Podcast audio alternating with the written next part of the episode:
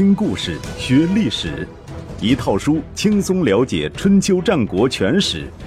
有声书《春秋战国真有趣》，作者龙震，主播刘东，制作中广影音，由独克熊猫君官方出品。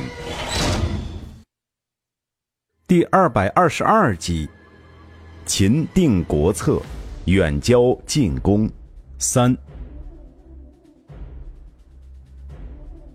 范雎复仇记。范雎当上相国后，对外仍称为张禄，只有秦昭王等极少数几个人知道他的来历。根据远交近攻的策略，秦国便将韩、魏、赵这三国当作军事进攻的重点。公元前二六六年，赵惠文王去世，其子赵丹即位，也就是历史上的赵孝成王。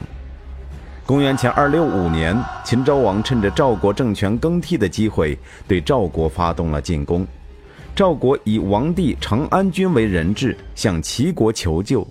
在齐国出兵相救的情况下，秦军撤去。同年，秦军伐韩，取少曲和高平两地。两地正当太行山脉西南，是韩国上党郡与首都新郑之间的咽喉要道。这也正是范雎当年给秦昭王提出的战略，就是要截断上党和新政的联系，从而夺取上党，削弱韩国。公元前二六四年，白起伐韩，围攻京城，斩首五万。当时韩熙王已经去世，在位的是他的儿子韩桓惠王。韩国的相国张平是极力主张抗秦的强硬派。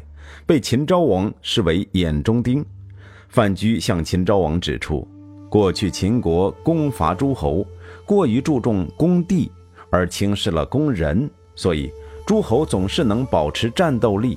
从现在开始，秦国应该无独攻其地而攻其人。所谓攻人，一是通过外交手段打击张平这种主战派，扶持秦国的代理人；二是。致力于大规模歼灭敌人的有生力量，使其难以恢复元气。这也是范雎自远交近攻之后提出的又一重要思想，对秦国今后的兼并战争起到了重要的作用。特别说明一下，韩相张平有一个儿子，名叫张良。由于秦国对韩魏的军事压力越来越大，公元前二六四年。魏国派使者前往咸阳，请求割地求和。这位使者不是别人，正是范雎的前主人中大夫虚假。虚假到了咸阳十余天，都没有受到秦昭王接见，每天只好待在宾馆里，急得团团转。有一天，虚假正坐在房间里发愣，随从进来报告，有一个人自称是您的老朋友，请求接见。虚假心想：多新鲜呢，在这里还能遇到老朋友。那人进来之后，虚假一下子愣住了。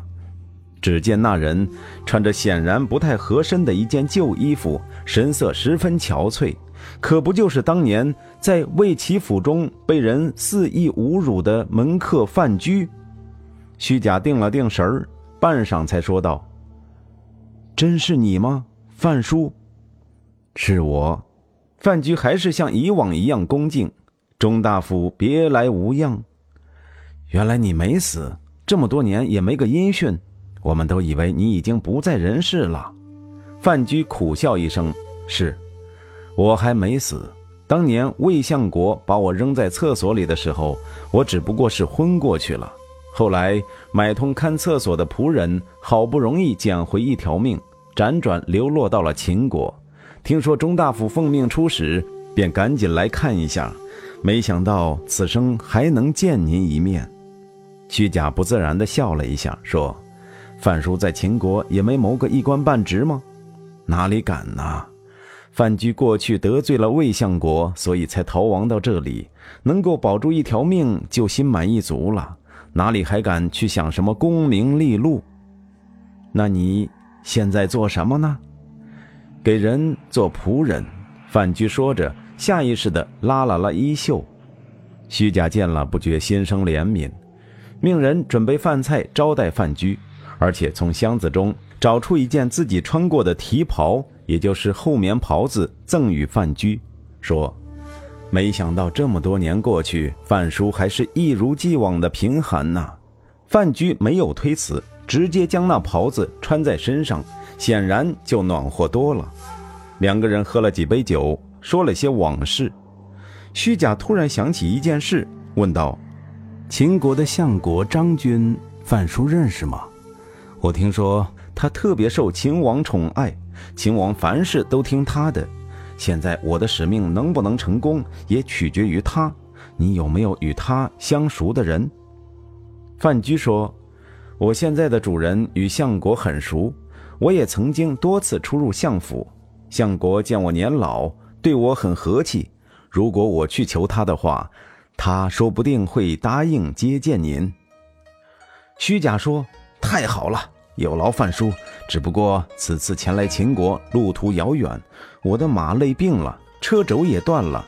进相府的话，如果不是大车驷马，恐怕有失魏国的尊严。”范雎说：“没关系，我家主人有大车驷马，可以借出来给您用一天。这样吧。”我现在就回去见相国，顺利的话，明天一早我驾车来接您。第二天早上，虚假很早就起来，站在门口翘首以待。不多时，只见范雎驾着一辆异常豪华的马车缓缓而来，说：“幸不辱使命，相国答应见您了。”虚假看着那四匹高头大马，抚摸着车身雕刻的精美图案，感叹道。范叔，你家主人想必也是不凡之辈。是，范雎说着，他与相国是至交。虚假大喜，登上马车前往相府。一路上，无论官民见到这辆马车，都纷纷回避，要不就低头行礼。虚假暗自称奇，不知道这范雎的主人究竟是何等尊贵的人物。正想着，相府已经到了。守门的卫兵一看范雎亲自驾车回来，连忙半跪行礼。虚假更是纳闷儿。范雎说道：“您在门口等我一下，我先进去通报一声。”虚假连连点头，便下了车，在门口候着。过了半个时辰，范雎仍没出来。虚假等得有点不耐烦，问卫兵：“范叔进去这么久了还不出来，请问是怎么回事？”范叔，卫兵一头雾水。谁是范叔？啊，就是刚刚进去的那位呀。你们都没问他什么，难道不是认识他？卫兵噗的一笑：“什么范叔？那是咱们的张相国呀。”虚假一听，仿佛头顶上倒了三万六千桶凉水，一下子什么都明白了。他战战兢兢地脱下上衣，用膝盖跪行着。请卫兵进去通报，魏国罪臣虚假在门外听候相国发落。良久，相府大门打开，一位武官出来传虚假进去。进到相府大堂，只见范雎高坐堂上，宾客满座，尽是秦国朝中权贵。不待范雎开口，虚假就拼命磕头，语无伦次地说道。我瞎了眼，没想到您仅凭自己的能力就能做到青云之上。我不敢再读天下书，我不敢再掺和天下之事。您就是把我扔到油锅里也是应该的，要不就把我扔到荒山野岭、野狗狐狸出没之地。如果您觉得仍不解恨，我听凭您发落。范雎饶有兴致地问道：“那你倒是说说，你有几条罪状啊？”虚假还是磕头，就是把我的头发全拔下来，一根一根的数，也数不清我的罪状。不肯说，那我来替你说吧。你只有三条罪状：我的祖坟在魏国，你却以为我有外心于齐国而诬陷我，这是第一条；魏齐命人打我，把我扔在厕所里，你没有制止，这是第二条；人们朝我身上撒尿。你也参与其中，这是第三条。你怎么就忍心这样对待自己的门客呢？范雎说着，又想起了那天晚上所受的侮辱，禁不住浑身发抖。在座的秦国权贵们听到这样的故事，才知道他们的相国张禄原来就是魏国的范雎，而眼前这位魏国中大夫虚假，就是陷害范雎的元凶。这还了得！畜生，瞎了你的狗眼！居然敢到秦国来，知不知道“死”字怎么写？一时间，相府里沸沸扬扬，只听到一片谩骂虚假的声音。有人甚至拔出刀来，就要去剁了虚假。范雎不动声色地看着这一幕，咳嗽了两声，大伙儿立马安静下来，全看着范雎。虚假将头紧紧贴在地面上，大气都不敢出。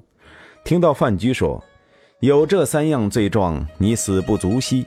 但是念在你昨日赠我提袍，还有些情谊，就饶你一死吧。”虚假听到最后一句，终于忍不住嚎啕大哭起来。几天之后，虚假回国，范雎准备了丰盛的酒宴，将各国使臣都请了来，让他们坐在堂上饮酒，却让虚假坐在堂下。面前摆的不是饭菜，而是马料。两个身强体壮的奴隶一左一右夹着虚假，逼他吃了一顿马料。临走的时候，范雎说。替我带话给魏王，赶快把魏齐的头送来，要不然我就屠灭大梁城。虚假回到魏国，把一切都告诉了魏齐，魏齐大为惊恐，不待魏安西王发话，就逃出大梁，流亡赵国，躲藏在平原君家里。秦昭王得到这个情报，给平原君写了一封信，说：“寡人早闻公子大名。”希望能够与您结为朋友，您能不能屈尊到秦国来住几天？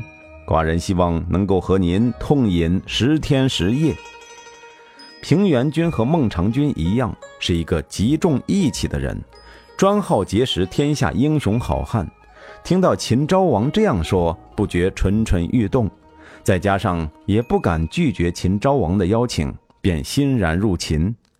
秦昭王果然不爽约，和平原君连着喝了几天酒。到了第十天的时候，秦昭王才说：“当年周文王得到姜尚，把他当做太公；齐桓公得到管仲，称之为仲父。现在寡人得到范叔，也是把他当做自己的亲叔父来对待。寡人得知范叔的仇人就在您家里，希望您将他的人头送来，好让范叔开心。”寡人不胜感激，否则的话，您就留在秦国，时常陪寡人饮酒聊天吧。大王说的是魏齐吧？平原君镇定地说：“我跟他确实是朋友。尊贵的人交朋友，为的是能庇护低贱的人；富裕的人交朋友，为的是能够接济贫穷的人。魏齐即使在我家，我也不会将他交出来，何况他不在。”秦昭王也没有太为难平原君，留他在咸阳住下，但是派人送了一封信给赵孝成王，说：“您的叔叔平原君在秦国，而秦国的仇人魏齐又在平原君家，请大王立即将魏齐的头送来，不然的话，寡人将兴兵伐赵，平原君也就甭想再回去了。”赵孝成王跟魏齐没交情。有也不会为了他而得罪秦国，于是发兵到平原君家捉拿魏齐。魏齐见事态紧急，连夜出逃，跑到另外一个朋友赵国现任相国于清家里。于清二话不说，解下相印，带着魏齐抄小路逃亡。考虑到最危险的地方，也许是最安全的地方，于清和魏齐干脆潜回大梁。打算寻求信陵君的帮助，再逃到楚国去。信陵君魏无忌是魏安西王同父异母的弟弟，与孟尝君、平原君、春申君并称战国四公子，也是一位侠义之人。但是信陵君也不想因为魏齐的事儿得罪秦国，犹豫着不肯接见他们，而且问自己的门客。于清是个什么样的人？门客中有位侯莹，关于信陵君和侯莹的故事，以后还会讲到，在此不提。他回答道：“人确实不易了解。于青穿着破鞋子，戴着破帽子，第一次见赵王，赵王就赐他白璧一双，黄金千两；第二次见赵王，就拜为上卿；第三次见赵王，就交给他相印，封万户侯。可见。”魏齐因为落难去求见他，他马上解下相印，跟着魏齐逃亡。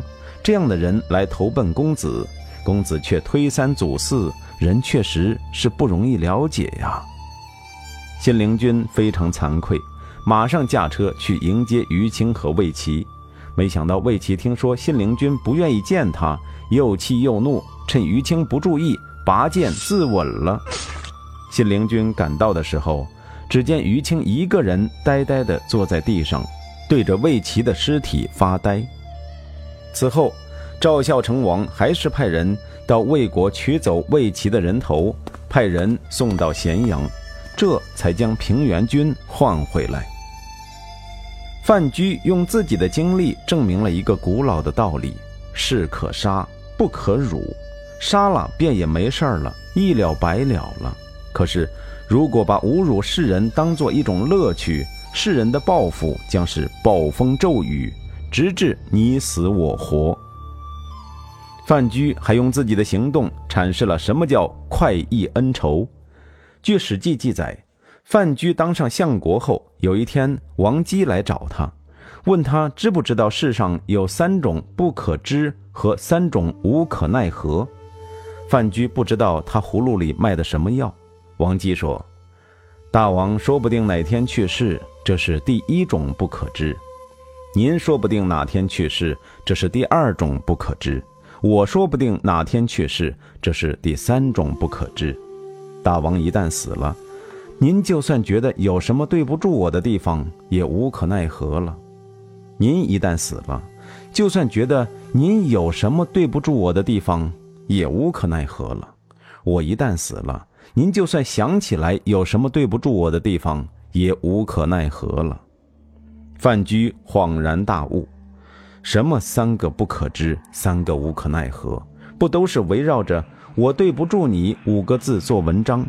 他越想越不是滋味，于是进宫对秦昭王说：“如果没有王姬，我就进不了函谷关。现在我官至相国，爵到列侯，王姬却还只是一个。”办外交的小官，我心里很不舒服啊。秦昭王说：“那简单呢。”于是召见王姬，封他为河东太守，而且免他三年赋税。范雎又推荐郑安平，秦昭王便封郑安平做了将军。虽然他显然不是做将军的料。有恩报恩，有仇报仇，自是男子汉所为。但是。世人评价范雎说他一饭之德必偿，睚眦之仇必报，这是批评他做的有些过分了。确实，满天下追杀魏齐，已经引起了赵魏等国士人的愤怒。为王姬和郑安平讨封，又有假公济私之嫌。事实上，数年之后，正是拜王郑两位恩人所赐，范雎。遭遇了他事业上的滑铁卢，不得不主动让贤于他人。